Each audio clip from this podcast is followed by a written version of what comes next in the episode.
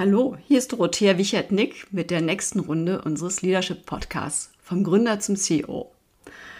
In unserer heutigen Folge ist einiges anders als sonst. Das fängt damit an, dass ich heute alleine hier sitze, ähm, denn Dominik ist in Südafrika mit seiner Familie und just zu Beginn der Aufnahme hat uns ein totaler Stromausfall erwischt. Und auch das Ende wird etwas anders sein als sonst, aber da sind wir ja noch nicht. Anders als sonst ist er vor allen Dingen auch unser Gesprächspartner. Jürgen Hase ist CEO und Co-Founder des Company Builders Python. Die Mission von Python, die Digitalisierung sozialer gestalten.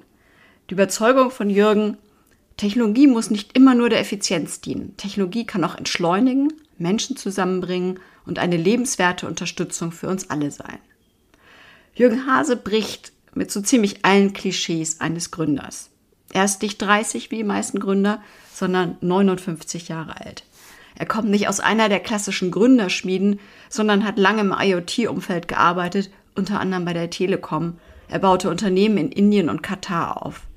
Und er hat Python gemeinsam mit seinem Sohn Jakob gegründet. Aber genug der Vorrede, hört lieber selbst. Hallo Jürgen, wunderbar, dich hier im Podcast zu haben. Ähm, wir hatten schon einen Rocky Start gerade, denn eigentlich wäre Dominik dabei.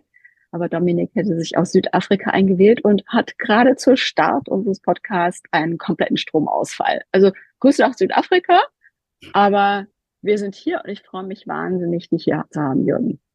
Ja, ich freue mich auch, dass wir heute die, die Zeit gefunden haben, uns mal über das Thema Führung unterhalten zu können. Genau. Bevor wir da einsteigen, fände ich es großartig, wenn du mal erklärst, was ihr bei Python macht. Ihr seid tatsächlich eine ganz besondere Firma, besonderes Geschäftsmodell, besonderes Führungssystem. Ich bin neugierig. Ja, äh, dann äh, äh stelle ich mich mal vielleicht zwei Sätze noch mal selbst vor, nur vom Background, habe irgendwie einen technischen Hintergrund, habe mein Leben lang eben mich in Telekommunikation bewegt, viele Jahre im Ausland gewesen und dort ist auch die Idee entstanden, sich nicht immer nur im B2B-Umfeld zu bewegen, sondern auch im B2C-Umfeld. Also äh, neue Dinge zu entwickeln für die digitale Technik, für den Konsumermarkt. Und da haben wir eben dann die, die Python gegründet. Die Python selbst sitzt in Bielefeld. Äh, und die Idee war eben, wir hatten damals vier Ideen, die zu verwirklichen. Wie machen wir das? Und gesagt, okay, dann bauen wir eine Muttergesellschaft auf. Das ist die Python AG. Dort werden Ideen kreiert, weiterentwickelt, Teams zusammengestellt, alles, was man dazu braucht. Mhm. Äh, und wenn die reif ist, fällt sozusagen immer eine Tochtergesellschaft raus. Und das, was wir und die, und die Muttergesellschaft äh, bietet immer Shared Service an, damit die Töchter sozusagen sich auf ihre Kernkompetenz konzentrieren können. Das haben wir für vier eigene Startups gemacht und dann festgestellt, Buch, äh, es gibt auch viele andere, die haben ein Interesse daran und haben uns dann zu einem Company Builder für Externe weiterentwickelt. Und mittlerweile unterstützen wir da eben auch 15 äh, Startups äh, außerhalb unseres sag mal, eigenen Dunstkreises. Oh, großartig. Was sind dann die Shared Services? Was ist damit enthalten? Ja, das sind ja, äh, wenn ein Startup in der Regel, äh, den fehlt ja äh, meistens mal so ein bisschen Finanzen, Businesspläne erstellen, HR-Services, Marketing, Webseiten, Go-to-Market-Modelle, also alles das, was man letzten Endes braucht, mal eine Wettbewerbsanalyse dazu, also alles das, was fehlt. Die haben ja meist eine tolle Idee äh, und wollen die Idee verwirklichen. Und genau das sollen sie auch machen. Und bei anderen, das sind ja keine Vollzeitkräfte, die die brauchen, die brauchen sie immer wieder punktuell. Und da unterstützen wir. Und da wir, dadurch, dass wir das in so einer standardisierten äh, äh, Version machen, äh, geht das natürlich mittlerweile sehr schnell und sehr effizient, muss ich einfach sagen. Dass wir sofort wissen, zack, da und da steigen wir ein und da und da unterstützen wir unsere eigenen oder eben fremde Startups. Bis hin zu Investorensuche natürlich. Ne? Also das gehört auch dazu. Wow. Und du sagtest vier eigene Startups. 15, die angedockt sind. Was ist, mach mal ein Beispiel, ein oder zwei. Beispiel. Ich mache mal zwei Beispiele. Äh, ähm, also eine Idee ist eben, jeder, äh, der Familie, Kinder hat, kennt das Thema Brettspiele, hat ein Regal voller Brettspiele. Wie kann ich oh, die ja. digitalisieren? Und zwar digitalisieren in der Form nicht, dass ich sage, ich spiele hier online, sondern wie schaffen wir es, dass Menschen am Tisch sitzen, um einen Tisch herum und auf einer Konsole am Tisch könnte ich mit alle Spiele dieser Welt spielen. Und zwar mit Haptik, also richtig mit Spielfiguren. Mhm. Äh, da haben wir eben so digitale Kacheln entwickelt, die kann man zusammenstecken. Äh, dann hat man eine große Spielfläche. Dann kann man sagen, welche Spiele wollen wir uns runterladen. Das sind entweder bekannte Spiele oder neue Spiele. Und wir könnten jetzt Monopoly spielen, wir könnten Siedler von Katar spielen, Menschen ärgern, was auch immer, und würden das sofort spielen können. Ne? Und äh, die Kacheln, die kann ich beliebig groß machen, 3x3, 4x4, 5x5. Und habe damit eine Konsole und äh, ich sag mal, was Steve Jobs mit der Musik gemacht hat, so alles in einen gepackt, machen wir sozusagen mit den Brettspielekonsolen, wo wir sagen, auf dieser Brettspielkonsole kann ich faktisch äh, alle bekannten und eben auch zukünftig alle neuen Spiele spielen mit vielen äh, digitalen Gimmicks. Das ist eins. Wow. Sehr Zweites, cool. Also wenn ich, wenn ich sehe, was für Schränke voll mit Spielen genau. ich hier habe, Exakt, das äh, wäre ich total dankbar, weil das, das stapelt ja. sich ja ohne Ende. Das ist so die Idee dahinter. Ne? So wie, mhm. und zwar, dass Menschen zusammenkommen. Technik soll dazu dienen, dass Menschen zusammenkommen mhm. und etwas Gemeinsames machen. Nur so zwei Sätze noch. Das Ganze haben sie überlegt, wenn ich die Kacheln groß machen würde und mich reinsetzen würde. Dann haben wir so ein 360-Grad-Restaurant erfunden, Platz für 150 Leute mit einer großen Kuppel rum, äh, komplette digitale Wände. Äh, da gehst du eben hin und bist einen Abend in Norwegen äh, oder auf dem Eiffelturm, du riechst Paris, du schmeckst mhm. Paris, Kisten, Gängemenü. Äh, äh, wir arbeiten mit allem, was dazugehört, also alle Sinne ansprechen. Und vier Wochen später bist du eben äh, in der Titanic, wie auch immer. Und solche Sachen machen wir eben auch. Und das immer hochskalierbar für den Konsumermarkt. Mhm. Oh. Aber ziemliche Investments sicher dahinter, bis man sowas auf die Reihe stellt. 6,5 Millionen muss man da schon mal für eine Lokation äh, machen. Ne? Und davon wollen wir aber weltweit 50 bauen. Wir sind schon ein bisschen größer, ein bisschen wahnsinniger. Ja, Wahnsinn. Sehr cool. Ähm, ich meine, das verlangt ja sehr viel Kreativität, also hohe Diversität im Team. Und da kommen wir so ein bisschen zur Führung. Ähm, ihr habt viel jüngere Menschen im Team, ihr habt aber auch ältere Menschen wie dich. Kommen wir auch nochmal später dazu. Wie geht ihr in der Führung damit um? Mit dieser unglaublichen Diversität, die großartig ist? Ähm, ich glaube, Diversität ist eigentlich so der, der, der, Kern dessen. Wir haben so drei Skillsets an Bord. Das sind die jungen Wilden, äh, die also wirklich sehr disruptiv rangehen. Das ist meine Generation, die eher ein starkes Netzwerk reinbringen und Experten mhm. von draußen die drei. Und äh, entscheidend ist halt immer, dass alle gleich behandelt werden. Also hier geht es nicht darum, dass der Ältere dem Jüngeren erzählt, ich habe das schon mhm. immer so gemacht, so machen wir das jetzt auch. Es bewegen sich alle auf einer Ebene und, und gehen auch gleichwertig miteinander um. Und das ist jetzt nicht nur zwischen Jung und Alt, das ist auch zwischen Männlein und Weiblein und unterschiedlichen Kulturen.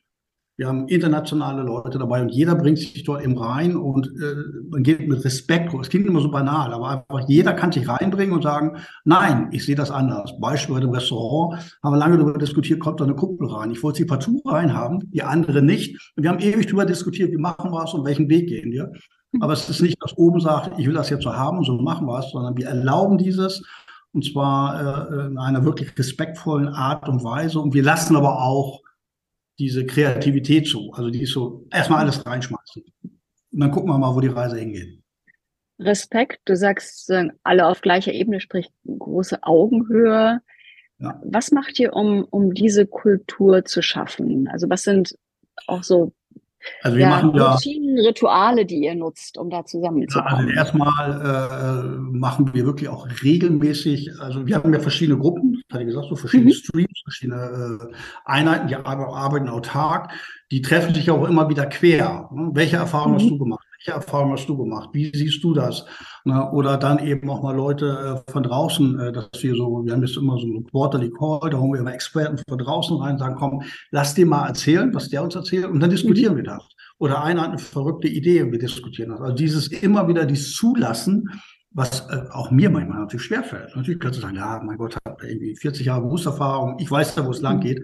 Nein, und das darf jeder sagen. Da kann ein 20-Jähriger mir gegenüberstehen und sagen, nee, ich habe eine andere Meinung dazu. Und der muss so gleichwertig behandelt werden. Das ist absolut mhm. wichtig. Und wenn nicht, werde ich halt äh, auch mal zurechtgewiesen. Das gehört dazu.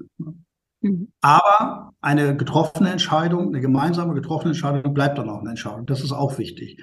Und wir können über vieles diskutieren, aber irgendwann kommen mhm. wir auf einen Nenner und den gehen wir dann auch. Ne? Das, das ist ja tatsächlich entscheidend, dann wirklich dieses Commitment aufrechtzuerhalten und auch nachzuhalten. Habt ihr da bestimmte Meeting-Rhythmen? Weil das ist etwas, was, was in vielen Startups ja eine Riesenrolle spielt. Wie kommen wir so in diesen Arbeitsrhythmus rein? Ja, wir haben ja, wir arbeiten ja virtuell. Wir sind ja innerhalb der Python mhm. so um die 140 Leute weltweit, also von Australien. Wir haben auch das Zeitraumleben manchmal dabei. Ähm, aber äh, wir haben zu jedem Projekt natürlich unsere regelmäßige, es gibt immer Projektverantwortlichen, mhm. das sind immer die jungen Leute, die diese neuen mhm. Unternehmen führen. Äh, die treiben das Thema, dann gibt es so technische Meetings, dann gibt es andere Meetings, dann treffen sich die Technikgruppen aus den unterschiedlichen auch regelmäßig. Ne? Mhm. Die einen sagen, ich brauche Brettspiele, der andere sagt, ich brauche Restaurants, aber dann stellt man auf einmal fest auf der technischen Ebene, das sind ja 20 Prozent, sind gleich. Also immer wieder bewusst das zu machen und zu sagen, lasst uns cross die Informationen austauschen äh, und überlegen, welche Technologie zum Beispiel sollten wir grundsätzlich einsetzen. Also immer wieder proaktiv dieses Thema äh, treiben und sich auch mal streiten. Ich, hab, ich finde das nicht schlimm. Streiten ist durchaus erlaubt, äh, wenn es sachlich ist und wenn man am nächsten Morgen sagt, so, jetzt ist gut, jetzt reden wir wieder. Das gehört dazu, das finde ich nicht schlimm. Ja, es ist ja tatsächlich, also wenn man sich auseinandersetzt damit, was High-Performance-Teams ausmacht, ist ja der kritische Diskurs eine ganz wesentliche Komponente, ähm, um wirklich zu guten Entscheidungen zu kommen. Ja, dann, wenn man alles abbügelt und sagt, naja, das ist halt so, dann hat man halt die Hälfte der Mannschaft, die nicht dahinter steht, oder? Ja, ja, ich, das finde ich auch wirklich extrem wichtig. Ich, ich sage ja immer so, äh, ich finde es extrem wichtig, wenn man so Führungsteams aufbaut, dass ich mir nicht nur Ja-Sager reinhole. Nicht ich als Person, sondern der, der das jetzt führt, zu sagen, ich hole mir bewusst Leute rein, die vielleicht eine andere Meinung haben, äh, aber die ich, die ich sage, das ist cool, ich habe eine komplett andere Meinung, ich, vielleicht mag ich die jetzt so gar nicht, das finde ich nicht schlimm, ne, aber ich muss nicht Ja sagen, weil es gibt ja häufig den Fehler, dass Leute sich ausschließlich äh, Kopf oder Abnicker um sich herum aufbauen. Das bringt ja nichts. Die sagen immer, Chef hast recht, Chef hast recht oder Chefin. Was man, also, das ist Unfug. Ich muss mir Leute reinholen, die auch bewusst sagen, das ist Mist, was du da machst. Ich würde es anders machen, um auch sich selbst zu challengen. Ich glaube, das tut weh manchmal, aber ich glaube, das ist so, äh, bringt in Summe deutlich mehr. Hm. Das heißt, das Thema gute Führung heißt für dich eben empowern, heißt für dich Diskurs zulassen, zu fördern, ja. ähm, Menschen in die Verantwortung zu bringen. Was, was macht für dich, wie würdest du deinen Führungsstil da beschreiben dann? Also ich würde, ich bin Lichtjahre weg von einem autoritären Führungsstil, würde ich sagen. Also mhm. es gibt ja Menschen, gucken wir uns jetzt mal an Steve Jobs oder so viel der K gesagt, mhm. wir gehen links rum, dann gehen wir links rum, dann genau auf der anderen Seite. äh, das muss ich schon so sagen. Also ich glaube, ich bin sehr teamorientiert. Ich, äh, ich liebe äh, es, dieses Interkulturelle.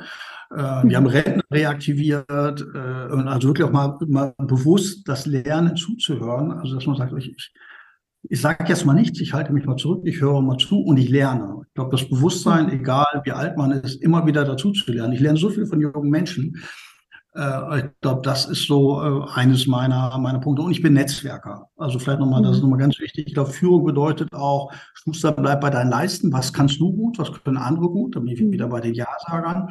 Und eben auch externe Partner. Ich habe ein extrem großes Netzwerk äh, mhm. Und das mache ich auch auf, dieses Geben und Nehmen. Ich glaube, das ist, das, das ist ein Jürgen Hase, wie man formulieren. Ob das jetzt richtig oder falsch ist, mhm. ich glaube, da komme ich sehr gut mit. Äh, äh, klar, und immer versuchen, irgendwo auch mal einen Konsens. Man muss ihn nie mal lieb haben, aber irgendwann muss ein Konsens her.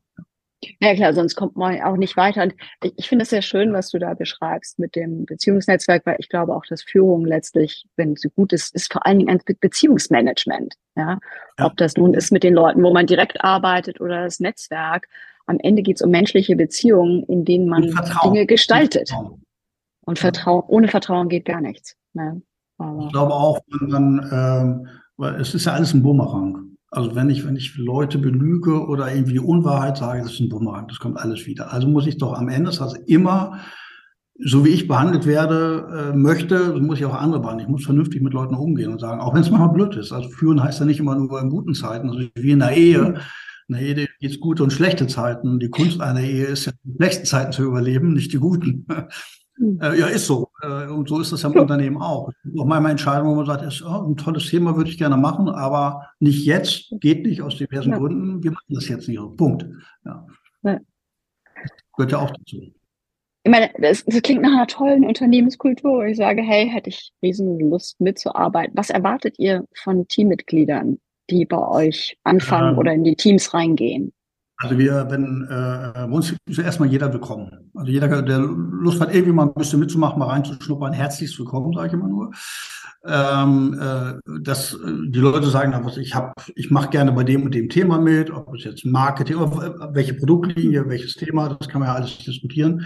Das Einzige, was ich wirklich von Leuten sage, die wollen mitmachen, ein Commitment. Wenn man jetzt in einem Workstream ist und sagt, pass auf, äh, wer könnte mal eine kleine Marktanalyse machen? Dauert vielleicht mal zwei Stunden in der Woche oder so. Äh, und die Leute sagen, jawohl, ich mache das.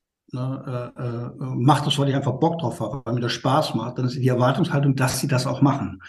Ne, man, also was nicht funktioniert, wenn man, äh, wenn du jetzt sagen würdest, okay, komm, da da mache ich mit, habe ich einfach Lust drauf. Äh, und und ich, ich würde dreimal nach, und du sagst ja, Montag gebe ich, Montag schicke ich es mal in die Gruppe und man würde drei Wochen nachfragen, dann wird es irgendwann doof für beide Seiten. Für den, der es machen wollte, dann ist es auch, das finde ich auch nicht schlimm, dann lieber sagen, so aus irgendeinem Grund heraus, ich habe mir das anders überlegt, ne? und ich gehe wieder raus. Also dieses Commitment, egal ob das groß oder klein ist, ein Commitment für das, was man macht, das erwartet man ja auch privat von jemandem, wenn man sagt, wir treffen uns um 16 Uhr, dann sollte man sich um 16 Uhr treffen. Das ist das einfach gut. Und ich glaube, ja. dies ist so, das ist die Grundvoraussetzung. Und ich würde noch so, so einen Nebensatz einbringen. Wir hatten mal ein Meeting mit äh, jemandem aus der Filmbranche, ein sehr bekannter, mhm. macht für uns die Dramaturgie für dieses Restaurantkonzept und dann haben gesagt, warum machst du bei uns mit? Du musst, hast das nicht nötig, ich sag's mal ganz erlaubt. Und dann hat er gesagt, ich mache bei euch mit, weil ihr seid eine arschlochfreie Zone. Ich, ob ihr das senden dürft oder nicht, könnt ihr euch überlegen. Oh, ja, natürlich. Also, ne, ist, Nein, aber das ist. Hören viele gerne, ja. Ne, aber ich finde, äh, das ist so ein, so ein, das trifft den Kern, was auch immer eine arschfreie Zone ist, kann man lange darüber streiten, aber so nicht durch sich durchprügeln. Also sozusagen, ich bin besser als der andere, deswegen stehe ich oben oder unten. So einfach im Team etwas gemeinsam erreichen und auch den anderen zulassen und erlauben, auch andere Meinungen erlauben. Ich glaube, das beschreibt vieles in diesem Umfeld. Hm. Also, klingt nach einem spannenden wahnsinnig spannenden Konzept, fast nach einem sozialen Experiment, aber das ist ja genau das Vernetzen, Menschen zusammenbringen, was euch auch prägt. Ja. Das, das ist ja un, un, unser Grundtenor. Ja. Ich würde gerne einen Tick persönlicher werden. Ähm, du bist ja zweifach spannend, ja. Erstens hast du mit 56 Jahren gegründet, bist jetzt, glaube ich, 58. 59. Und nicht nur 59, okay. Ähm, äh, und nicht nur das Alter, sozusagen dem Alter nochmal anzufangen, was spannend genug ist, sondern du hast auch gemeinsam mit deinem Sohn Jakob gegründet. Und äh, sowieso, das ist jetzt nicht die üblichste Konstellation. Wie, wie seid ihr dazu gekommen? Und, ja. Ähm, ja, also ich habe ja äh, irgendwann mal, ich bin viele Jahre im Ausland gewesen, dann diese Idee gehabt, etwas Neues zu machen habe das mit einigen Leuten äh, äh, diskutiert, unter anderem mit meinem Sohn, äh, der damals auch schon ein Startup äh, im Sozialbereich gemacht hat, also auch eine, eine Technologie, eine IT, äh, ein IT-Unternehmen. Und da wird das so, frag ihn einfach mal. Der kennt sich mit vielen Dingen auch aus. Hast du Lust mitzumachen? Und dann, wie das so ist, aus so einer Idee, ich will nicht sagen Schnapsidee, aus so einer Idee ist irgendwie immer mehr geworden. Und dann haben wir gesagt, komm, wir ziehen das jetzt mal durch. Wir machen das jetzt einfach mal. Dann habe ich irgendwie, bin auch in Indien alle, ich habe in Indien gelebt, alle Zelte abgebrochen und ich gehe jetzt irgendwie nach Deutschland. Wir gründen eine Firma, ich im hohen Alter, äh, und er im Jungen und äh, haben es da zusammengeraucht, viele Leute eben zusammengeholt, äh, die da eben mitmachen. Und äh, das ist so, als wenn Vater und Sohn ein Boot bauen. Äh, so und wollen angeln gehen. Und ich glaube, das machen wir auch gerade oder Schiffen äh, oder Fischen gehen. Also etwas aufzubauen, sind uns auch näher gekommen, haben mhm. auch mhm. natürlich gestritten. Ne? Da sitzen fünf im Raum und unter anderem sitzt dann auch Vater und Sohn im Raum, im virtuellen Raum. Wir diskutieren über ein Thema. Auf einmal reden ausschließlich Vater und Sohn und streiten sich und alle gucken sich nur noch dumm an. Das ist ja passiert. Aber das ist ja normal. Also ich glaube, dann äh, das haben wir auch gelernt, muss man auch sagen. Das ist auch so ein mhm. Lernprozess. Und ich würde heute sagen, es ist eine unglaublich schöne Zeit. Unglaublich schöne mhm. Zeit. Also ich sage, das ist so, als wenn Vater und so, egal was sie machen, also Autos reparieren, Wohnungen umbauen, was auch immer, das kann nur jedem Menschen raten, mit seinen Kindern äh, was Gemeinsames zu was Nachhaltiges Gemeinsames zu machen. Mhm. Und nicht nur mal, wir gehen mal ins Kino, das sitzen Leute eben auch nur nebeneinander. So etwas Gemeinsames zu schaffen, äh, das ist, ich glaube, etwas, eine Tiefe, die man nur selten äh, einfach so mhm. erreicht. Weil irgendwann sind die Kinder äh, groß und gehen ihre eigenen Wege und das ist schon was Besonderes. Was war da so das Überraschendste, was ihr gemeinsam vielleicht auch über euch gelernt habt in dieser Phase? Äh, oh, da kann man viel drüber erzählen. Äh, ja, ich glaube, jeder hat so ein bisschen seinen Dickkopf, da kommt auch die, kommt auch die DNA durch. Also irgendwann gibt es ja so einen Punkt, wo, also ich habe das einfach recht, Punkt. Das ist halt einfach so. Jeder hat ja auch so seine Macken. Auch schlimm, wenn es nicht so wäre. Äh, nur Vater und Sohn haben eben manchmal auch die gleichen Macken. Und dann das schon, äh, also dieses Thema der Diskussion, was wir auch gelernt haben, dass wir gelernt haben zu verzeihen, das klingt so banal, aber zu sagen, komm, ist erledigt, äh, äh, das haben wir dann äh, gelernt, aber äh, ich glaube, das war sicherlich so am Anfang, wie gehen wir miteinander um, wie mhm reflektieren wir das vom Beruflichen zu Privaten. Nicht, dass wir sagen, jetzt streiten wir uns beruflich, jetzt reden wir auf Privaten nicht mehr miteinander. Das war sicherlich nochmal so eine, so eine wesentliche Erkenntnis dazu. Äh, aber äh, das ist eine Reise und die ist auch noch nicht zu Ende. Also das ist, äh, ich glaube, heute übernimmt der Sohn viel mehr, also ich will nicht sagen, ich lehne mich zurück, aber der, der Sohn, es ist unglaublich, was die, das ist ja nicht nur mein Sohn, wir haben ganz viele junge Leute, die sich bei uns dahingehend entwickelt haben. Es ist unglaublich, wie die sich so entwickeln und wenn man feststellt, so, pff, eigentlich sind sie besser als ich. das muss man einfach sagen. In vielen Dingen sind die dynamischer, schneller, besser und, und beherrschen Dinge, muss ich sagen, gut ab, Chapeau. Und wenn man das schafft im Leben äh, zu seinem eigenen Kinder, äh, egal was sie machen, ist hm. jetzt nicht bei Arbeit zusammen, ist eine tolle Erfahrung. Ja, es ergänzt sich natürlich. Also ich meine, ich habe auch Kinder, die sind jetzt Anfang 20, ich habe auch einen Jakob ja, dabei.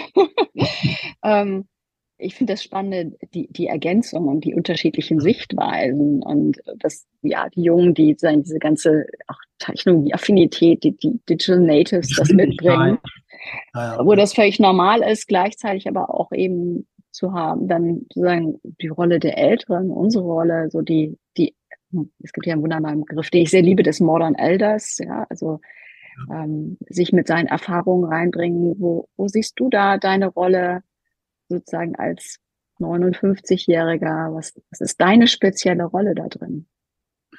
Ja, es glaube ich immer wieder zusammenbringen. Meine, ich lebe vom Netzwerken, Menschen zusammenbringen. Mhm. Also ich glaube, das ist es immer wieder zu sagen, jetzt äh, Ball mal flach halten. Gut, jetzt kommen wir mal wieder runter. Was ist die Sachlage? Oder auch manchmal auf eine höhere Ebene bringen, wenn man sagt, okay, jetzt können wir über Nitty-Gritty-Sachen, wir können uns über keine Ahnung, die Farbe eines Bildes unterhalten. Aber das Bild ist ja nicht das, oder die Farbe einer Blume, sondern wir reden über die Blumenwiese. Die Blumenwiese ist das Entscheidende und nicht die einzelne Blume. Ne? Und sich manchmal dieses Verzetteln. Und da, ich glaube, da bin ich mal jemand, der sagt, jetzt kommen wir mal wieder eine Ebene höher. Wo wollen wir eigentlich hin? Und lass uns mal aufhören, über diesen, diese, diesen Kleinkram verzetteln. Ich glaube, das ist eher so etwas, äh, wo ich mich einbringe, wo natürlich dann äh, äh, die jungen Leute eher andersrum sagen, jetzt machen wir mehr Geschwindigkeit, wo ich dann mal so, lass uns mal drüber nachdenken. Nee, komm, jetzt machen wir das so. Also ich glaube, da hat dieses Ergänzen, also das ist, glaube ich, ich meine, ich habe sicherlich eine gewisse digitale Affinität, aber es gibt ja viele ältere Menschen, die bei uns mitmachen, die sind Lichtjahre weg davon. Und die sagen auch einmal, ich werde jünger. Ne? Also ja, wirklich Rentner reaktiviert, klingt so negativ, aber die machen jetzt mit und sagen, ich mache mit, weil es einfach Spaß macht. Ich werde jünger, ich lerne wieder dazu und das macht mir einfach Spaß. Ja, und es ist großartig, weil es eben sich tatsächlich sehr ergänzt, die Sichtweisen und so die Gelassenheit, die man dann hat, wenn man schon viel gesehen hat, die ist wahrscheinlich uns, so ein Startup durchaus auch viel, viel wert. Und das ja, wobei das ja, ja, ja. Ähm, so ja. erzähl. ähm, bringt mich so ein bisschen Richtung Abschlussfragen, äh, weil so ein Gelass, ich sagte gerade Gelassenheit und das ist ja auch so, wo holst die Leute auch mal runter. Gleichzeitig hast du eine unglaubliche Energie. Und äh, was, was gibt dir diese unglaubliche Energie, die ja sicher auch ja, wichtig ist, ist für, für euer Startup? Ja? Ja, aber äh, kann man gar nicht beschreiben, wo es herkommt. Also das habe ich, glaube ich, immer gemacht. Ich, ich war immer derjenige, also auch meinen früheren Berufen oder auch im Privaten, äh, wo, wo Leute sagen, du bist immer derjenige, der Leute zusammenbringt und sagt, und lass uns mal was machen. Das ist ganz einfach. Du triffst irgendwie alte Klassenkameraden, du kannst jeden anrufen und sagst, oh, schön, dass du dich meldest. Toll, dann können wir ja mal was machen. Aber die rufen eben nicht an, du rufst an und sagst, komm, lass uns mal, das treffen uns mal mit zehn Leuten, mit 20 Leuten. Jeder, der dabei ist und sagt, das ist toll. Und da bin ich, glaube ich, jemand, der genau das immer macht äh, äh und, und so beruflich wie privat so, komm, lass uns einfach mal äh, was zusammen machen, zusammenbringen und den anderen Menschen Freiraum bringen. Ich glaube, ich bin keiner, der dominant etwas besetzt, glaube ich nicht. Der sich dann eher ein Stück weit zurücknimmt äh, und sagt, komm, macht ihr das, ihr wollt vorne. Wir, äh, wir wollen alle Geld verdienen, was übrigens nicht, nicht zu unterschätzen ist, auch nichts Verbotenes. Es ist nichts Verbotenes, Geld zu verdienen. Aber erstmal geht es darum, ich sag mal, nehmen wir das Beispiel mit dem Restaurant. Der, der das Restaurant leitet, ist keine 30. So, der hat ein Riesenteam. Der baut was für 6 Millionen auf. Der größte Moment in seinem Leben ist doch, wenn das Ding eröffnet wird, da sitzen 150 Leute und nach drei Stunden lang sagen die alle Leute, oh, wow. das habe ich noch nicht gesehen. Wow. Das wird er in seinem Leben nicht vergessen. Das kannst du mit keinem Geld zahlen.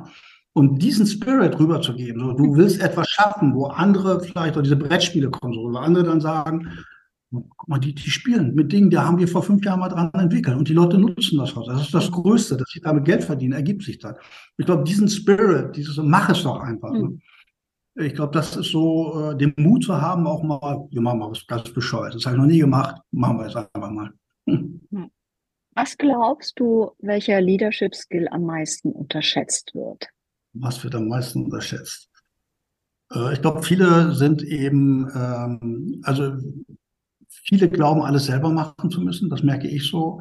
Also sich nicht zu öffnen. Vielleicht haben sie negative Erfahrungen gemacht. Ich weiß nicht warum. Aber es gibt viele, die sagen, ich muss immer alles selber machen, wursteln rum. Das meine ich gar nicht, aber es ist so, das dauert zu lange. Und ich dann sage, komm, mach deine Kernkompetenz. Hol dir links und rechts Leute ran, äh, die dich dabei unterstützen äh, und kümmere dich um deine Kernkompetenz. Viele sagen, nee, da muss ich ja das oder das oder äh, das ist so etwas, wo viele sich dann in irgendetwas verstricken und nicht weiterkommen. Hm. So, äh, und einfach sagen, nee, oder ein anderer Fehler, den ich häufig, äh, was heißt Fehler, äh, was eigentlich in der Natur der Sache ist, sie klopfen halt beim Pförtner an und nicht beim Chef. Also wenn es um, äh, angenommen, ich will etwas an, an sagen wir, an, irgendwas an Konzern verkaufen, Punkt die sagen, ich gehe halt beim Pförtner. Wenn der Pförtner sagt, komm rein, dann gehen sie in die erste Tür. Erster Flur, erste Tür links, zweite Tür, dritte. Dann gehen sie dritte, die, die dritte Tür links rein, da stellen sie fest, es ist wieder ein Flur mit drei Türen. Also es ist ja eine unendliche Geschichte. Ne? Statt mal zu sagen, nee, und dafür dient das Netzwerk der Älteren oben angreifen. Wo ich mal, das ist, der, jeder oben kann Nein sagen. Und ich, man glaubt gar nicht, auch bei uns, wer da ein Netzwerk ist, er sucht die Teile Who is Who, wo die Leute heute einfach sagen, ich rufe den einfach an, kein Problem. Und, hm. und, und das unterschätzen die und sagen, na, ich muss mal ausprobieren, gucke mal. Und ich glaube, den Mut zu haben, äh, was Verrücktes zu machen und sagen, ich greife mal oben an. Also das finde ich, also äh, das ist häufig, sie denken zu klein manchmal auch. Einfach zu, mhm. lass uns mal groß denken, warum nicht? Also entweder einfach mal fragen. Mehr als Nein fragen. sagen kann, kann keiner, ja. Viele Menschen sagen ja. Also das ist ja das Interessante. Wenn man freundlich ist, immer so, wie rufe ich in der Waldheim, man ist freundlich, man fragt, kriegt man auch eine gute Antwort. Ne? Oder eine, eine Ehre. Es gibt immer Leute, die Nein sagen, die knallen die Tür zu. Aber äh, äh, die meisten machen dann doch die Tür auf und auf einmal stellt man fest, huch, da passiert ja was. Ich glaube, das ist immer wieder so ein Punkt, also Ja-Sager, das hatte ich ja schon, äh, dann mhm. eben auch die Mut, Mutlücke machen und eben auch mal oben angreifen, das sind sicherlich so Punkte. Mhm. Dann letzte Frage. Ähm, ich stelle so die virtuelle Gründerbibliothek zusammen. Äh, welches Buch oder vielleicht auch ein Podcast zum Thema Leadership würdest du empfehlen, wenn du nach einem Geheimtipp gefragt wirst? Da hatte uns der Fehlerteufel zum zweiten Mal erwischt. Gegen Ende unserer Aufnahme hat Zoom einfach beschlossen, nicht mehr aufzunehmen. Und damit entging uns die ganz wunderbare Antwort von Jürgen auf die Frage nach einem Buchtipp, einem Lesetipp für unsere Gründerbibliothek. Denn sein Tipp ist, lies nicht immer nur in Büchern, lies in den Menschen. Nimm dir Zeit, die Menschen kennenzulernen und lass dich auf sie ein. Damit kann man am meisten lernen. Jürgen, es war auch wenn ich mich jetzt nicht persönlich verabschieden kann, ein ganz wunderbares Gespräch. Vielen Dank für deine Inspirationen.